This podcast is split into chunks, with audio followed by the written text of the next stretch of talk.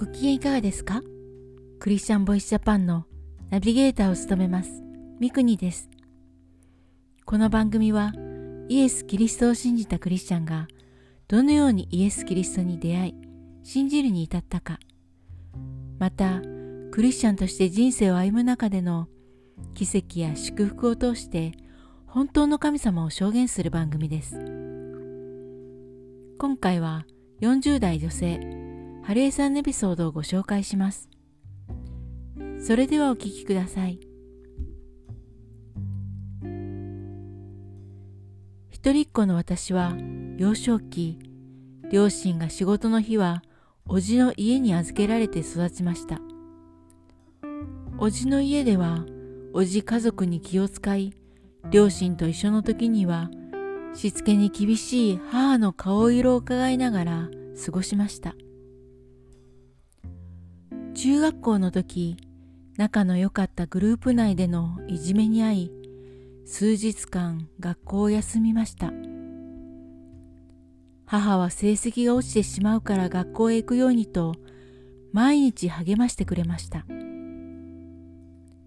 それでも行こうとしない私にとうとう業を煮やした母は私を無理やり学校まで引きずっていきました。成績ばっかり気にして私の状況や気持ちは無視かと母を強く軽蔑し恨みました。学校には相変わらず居場所がなく一人で過ごすことが多くありました。そんな時一人の不良の子が「あんたなんで一人なん?」と声をかけてくれました。このことをきっかけに私は不良グループと行動を共にするようになっていきました。家出を繰り返し友達と単車で暴走したり夜遊びばかりして高校もせっかく入学したのにすぐに辞めてしまいました。高校中退後は実家を離れ一人暮らしをしました。親戚のおばが保証人になってくれてアパートを借りてくれました。一番最初は理髪店で働き夜は定時制高校に通っていました。高校で飛び職のヤンキー彼氏ができて一緒に暮らすようになり生活が堕落していきました。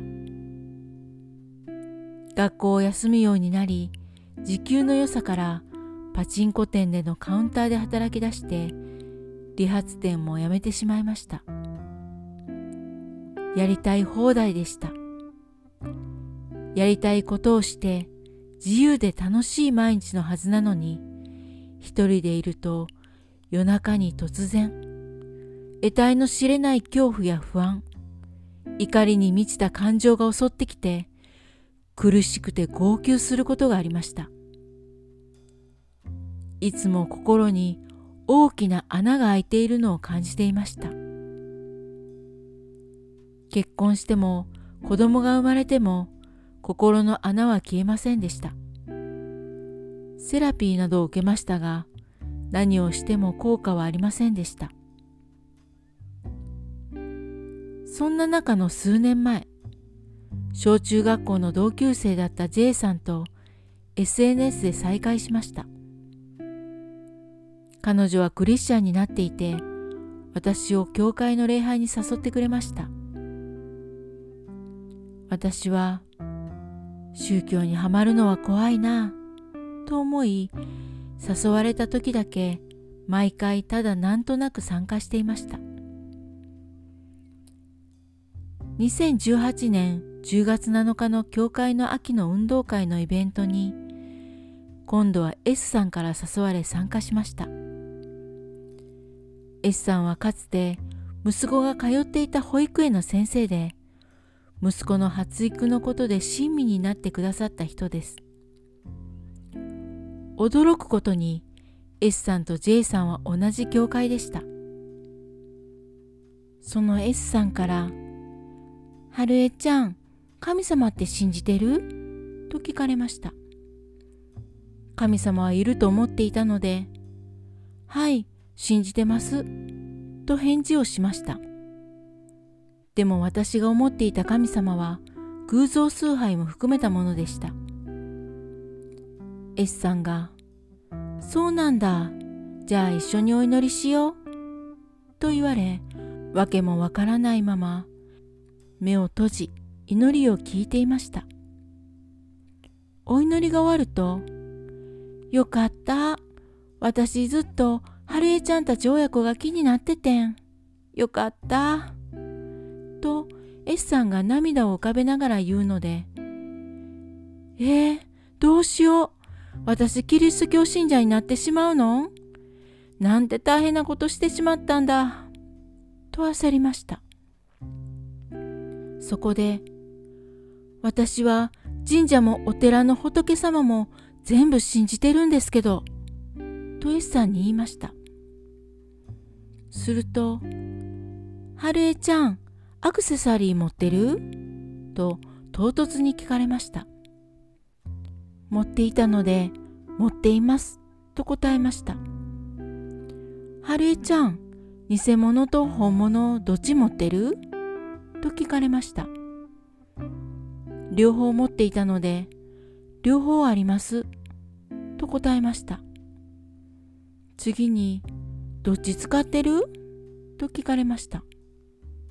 本物を購入してからは、本物ばかり身につけるようになっていたので、本物を使っています。と答えました。そうだよね。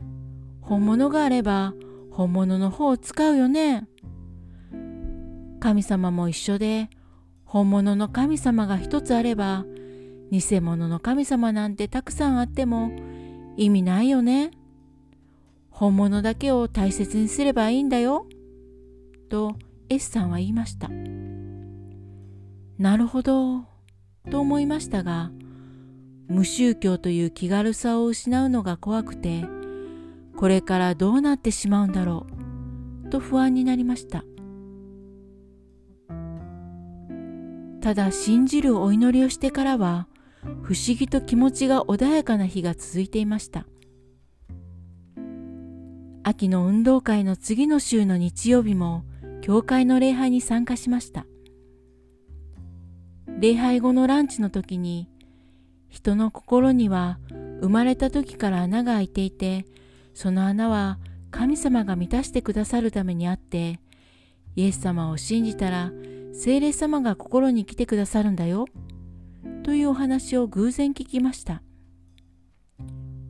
私はハッとしてすぐに自分の心の穴を意識してみました。しかし不思議なことにその穴を感じませんでした。自分の心の穴がしっかり塞がっていることに気がつき精霊様が満たしてくださっていると飛び上がるほど嬉しくなりました。私が長年苦しんできた得体の知れない恐怖や不安。そして悲しみや孤独は本物の神様を知らないことから生まれていたものだったことが分かりました。ずっと自分勝手に自分の両親や時には周りの人も傷つけて生きてきた私の罪を悔い改め許され恐怖と孤独な人生は終わり新しい人生が始まりました。母に無理に合わせることをやめて嫌な時は嫌と言えるようになりどうして嫌な気持ちなのかを落ち着いて伝えることができるようになりました。秋の運動会のあの日から一度も母と喧嘩していません。いつもイエス様を感じながら生活することができまた毎日両親や家族のために祈ることができ今はとても幸せです。私の周りの大切な人たちや一人でも多くの人にイエス様を知ってもらえるように神のことされたことを誇りにして与えられた一日一日を大切にこれからも生きていきたいと思います聖書の言葉ヨハネによる福音書4章14節私、イエス・キリストが与える水を飲む者はいつまでも決して乾くことがありません。